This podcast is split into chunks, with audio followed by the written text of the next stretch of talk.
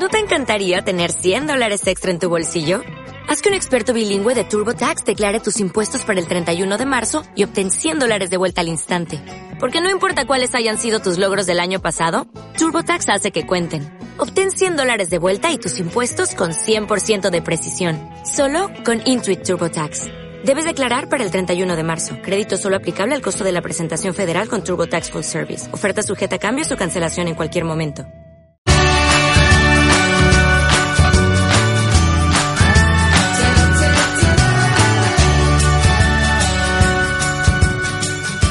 Muy buenas y bienvenidos al capítulo número 8 del podcast Marketing y Atención al Cliente. Mi nombre es Daniel Ramírez Vigo y en esta ocasión os voy a hablar sobre eh, las tendencias eh, de la comunicación para este año 2016. A raíz de un artículo que encontré en la página web de, Marketing Directo, bueno, pues eh, hace una especie de lista y toca 10 puntos que considera clave de cara a la comunicación en este año presente, en el 2016. Por tanto, voy a ir enumerándolos, voy a ir contándolo así de forma breve y además, pues bueno, voy a tratar de, realizar algún comentario sobre ello y eh, de justificarlo o, bueno, o hacer una crítica constructiva respecto a, ese, a esa clase de, hito. en el número uno habla sobre la tendencia de, marcas más sociales. Eh, los consumidores eh, van a exigir una mayor responsabilidad social a las empresas y las compañías pues se van a hacer más sociales y además pues van a cobrar cierta relevancia la comunicación de valores.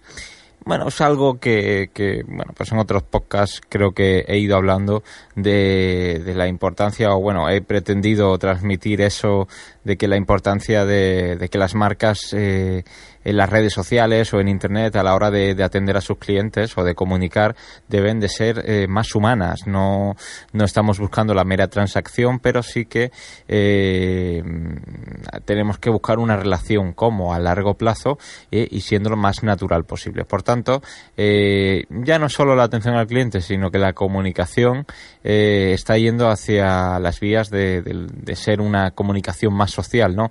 Entendiendo mejor eh, a, la persona que tenemos al otro lado de un ordenador o al otro lado de un mostrador, por ejemplo, y entendiendo su realidad social, ¿no? Evidentemente estamos en una situación eh, económica, política, social en la que eh, se dan ciertos aspectos o valores que, que, bueno, pues nos hace como somos.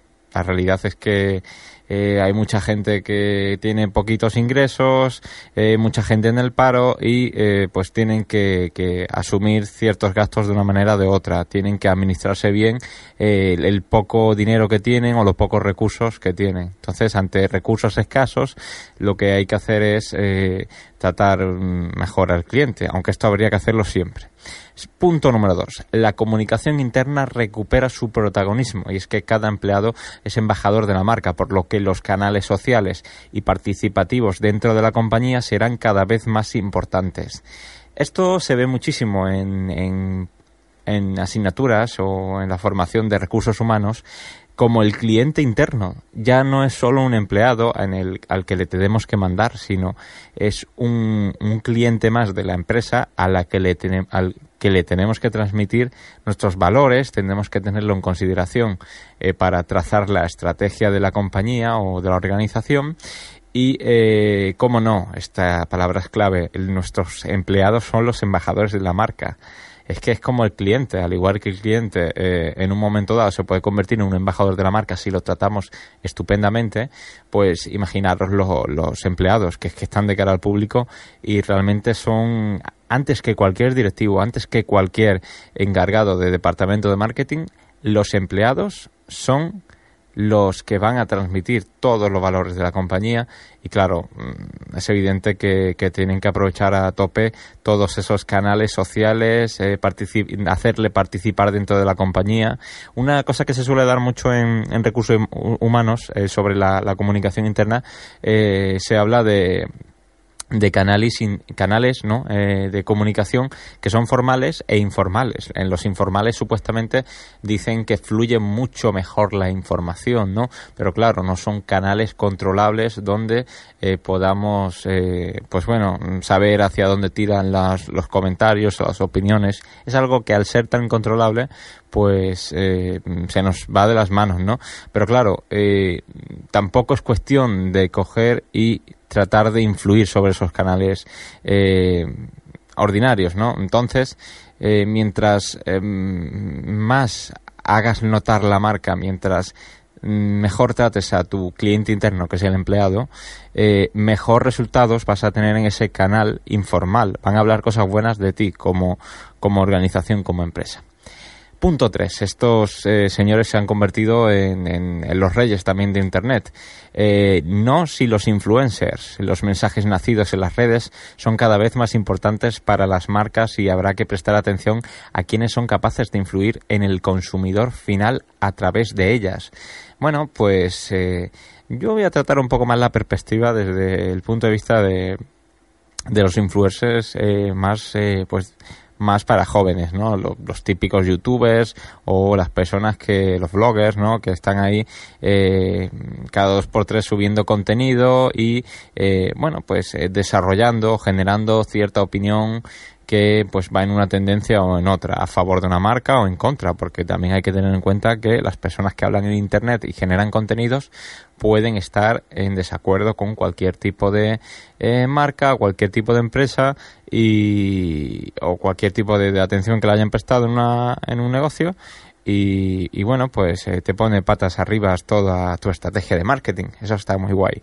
Eh, por eso es que hay que hacerlo todo muy bien, hay que hacerlo genial. Por tanto, eh, no es solo prestar atención a los youtubers y tal para pagarles, porque bueno, a ver, mm, en cierta medida no está mal un pequeño empujoncito para que nuestro producto o nuestra campaña de comunicación eh, se expanda un poquito más con las redes. Porque además es que hoy día, eh, al haber tanto youtuber o tanto influencer especializado en un público concreto, parece que no, pero lo tenemos más fácil. Eh, la, audiencia, nuestra audiencia como tal, ya no es aquel público de, masas en el que tú sacabas un producto y lo anunciabas en televisión y de repente eh, tenías a todo el público de masas eh, en tu bolsillo. Eh, hoy día está todo ultra mega segmentado y perdonad que use esta expresión, pero es que el mercado está muy fragmentado en distintos tipos de segmento. Es tal que yo creo que la tendencia es a la personalización, a que ya cada persona es un segmento. Se estudia mucho la carrera de marketing y, se, habla sobre ello. Por tanto, ya no hay que prestar atención solo a, las personas eh, que ya de por sí son influencers y ya tienen un canal, por ejemplo, en YouTube o tienen una audiencia eh, construida y un trabajo desde hace tiempo, sino que es que hay influencers que hoy día eh, te, te desmontan las cosas de la noche a la mañana y ellos mismos también eh, nacen de la noche a la mañana. Sin quererlo, cualquier desconocido puede publicar algo en Facebook y, tener tanto alcance, eh, tantas veces compartido algún tipo de publicación que, te puede llegar a, yo que sé, por ejemplo, a media comunidad autónoma de Andalucía o, a media España. Es que no se sabe. Eso es más del, género viral. En el punto 4 eh, habla sobre la personalización como requisito. Eh, ya os, he dado una pequeña pincelada, ¿no? 2016 exige una personalización de la información, de los envíos de notas de prensa y una atención mimada y cuidada a periodistas y bloggers que permita hacer mejores temas de forma más exclusiva. Bueno, pues, pues no solo los bloggers y los periodistas, sino que cuando hagamos una buena campaña de mailing, eh, hay que tener en cuenta que, ya estamos hartos. las personas saben cuando estás enviando un email masivo a alguien. Entonces, mm, a veces como que se descuida esa, esa comunicación personalizada. Eh, hay empresas que no son muy grandes y se, se meten de lleno como puede ser tú o cualquiera que me esté escuchando ahora mismo este podcast, y se mete de lleno una campaña de email marketing y resulta que, se le olvida ciertos factores importantes como es la, la personalización, ¿no? Por ejemplo, eh, el hecho de, dirigirte a alguien por su nombre y sus apellidos es algo tan básico que, que, que, bueno, pues a veces es que a mí, por ejemplo, me, me, molesta un montón. Cuando me llega un correo ya lo considero spam. Y ojo, que yo acepto el email marketing como otro cualquiera, porque me llega y digo, oh, pues puede ser algo de mi interés. Evidentemente, si es algo que no me interesa o yo no me he suscrito, pues lo que hago es coger y dar de baja la lista y se acabó. Luego, por otro lado, sí, tengo el spam y tengo las cosas que me llegan que no tengo ni idea de cómo darlo de baja. Pero bueno, eh, vamos a, centrarnos en la comunicación que, la gente sí te ha solicitado. Tú tienes un boletín de noticias o un newsletter en, en, en English, pues bueno, eh, hay personas que se han suscrito porque quieren saber qué mínimo que lo trates como eh, como tal, ¿no? Que le llames por sus nombres y apellidos y eh, no trates de llevar un protocolo. Trata de personalizar todo lo máximo que puedas la comunicación, en este caso online, ¿no? Eh, el quinto punto es algo que yo llevo años luchando porque se cambie, ¿no? del community management al social media optimization. Bueno, en inglés se me da regulín. Regul, el Community Management, eh, management pone, pero bueno, es, mm, es que se suele decir con Community. Yo soy Community, community Manager o estudia Community Manager. Y yo pienso que hoy día mm, tú no gestionas una comunidad, eh, eres más un, social media manager. Eh, encargas de, de gestionar todas las herramientas del social media, ¿no? ¿Hay diferencia entre eso? Bueno, sí puede ser. Social media son más Facebook, Twitter, ¿no? Y distintas comunidades en las que tú trabajes y, y, o distintas redes sociales, perdón. Aquí es que me caigo yo un poco ¿no? en, la, en, la, en la historia esta. Eh, entonces, bueno, el quinto punto dice que eh, publicar eh, por el simple hecho de proyectar actividad o movimiento en el perfil corporativo pierde valor. Se bueno, se camina hacia la, a la estrategia. Tal vez esa pueda ser la diferencia entre el community manager y el social media manager.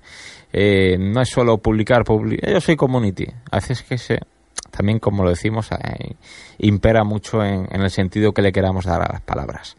Por tanto, eh, es una cuestión más de estrategia eh, más de visión de conjunto, de buscar con el largo plazo unos resultados concretos, no decir, oye, eh, he publicado esto y he dado el pelotazo, que se suele dar mucho en las redes sociales, ¿no?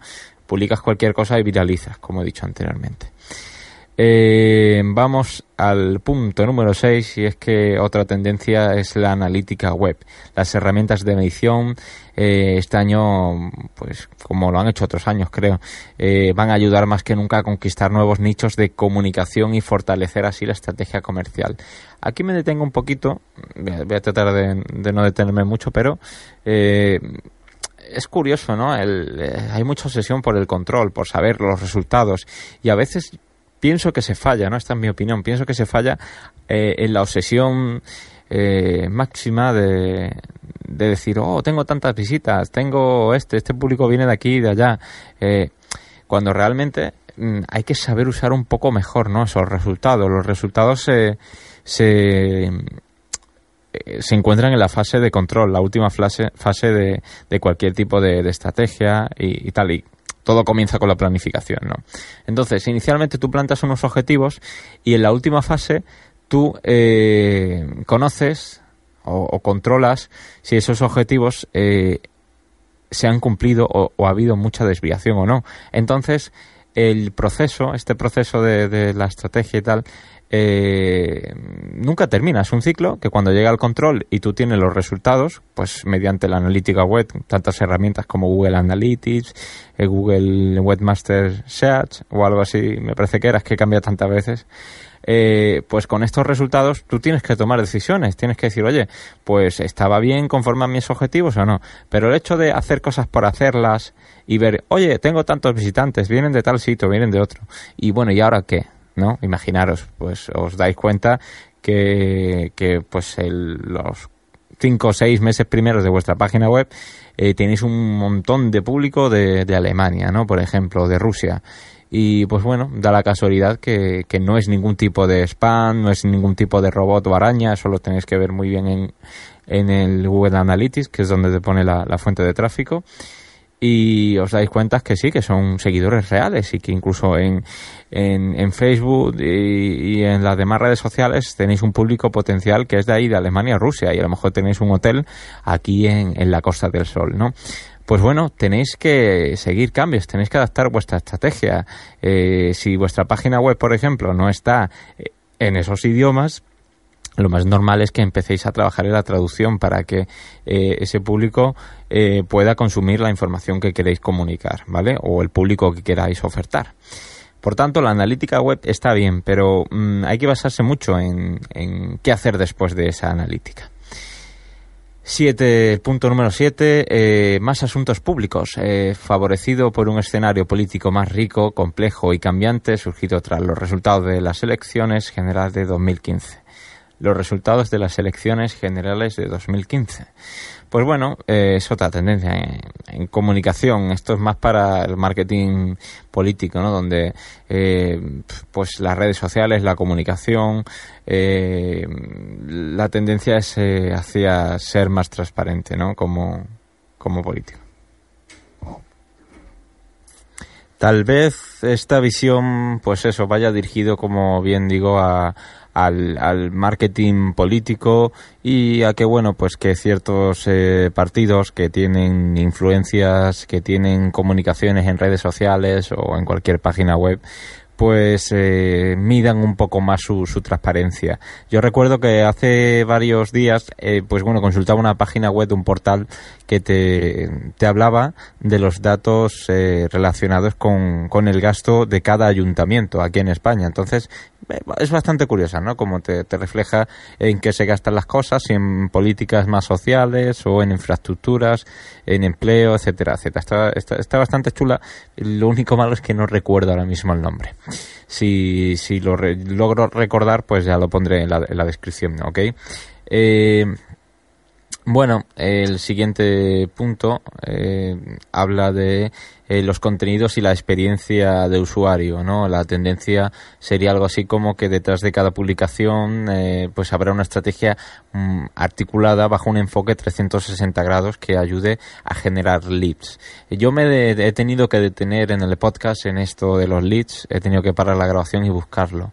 Eh, los leads, si mal no recuerdo, es como un adelantamiento o una especie de Mm, sí, de tomar la delantera en algo, ¿no? Eso es la traducción literal del término. Y según cuentan en algunos sitios de marketing, en algunos blogs, eh, es como una especie de acceso por parte de la empresa a información de clientes que te están solicitando información valga la redundancia, ¿no? Cuando tú vas buscando en internet y de repente entras a una página web y rellenas unos campos eh, pues de, texto para pedir información, tú das tus datos personales, correo electrónico, etcétera, etcétera, ya estás generando unos leads. Por tanto, la tendencia en comunicación y en marketing este año sería un poco a, tener una estrategia de publicaciones pues, muy relacionadas con el SEO y tal, para que se generen esos leads eh, bueno, pues eso, sobre todo la redacción de contenidos va a estar enfocada a mejorar ese posicionamiento SEO que es tan, tan importante.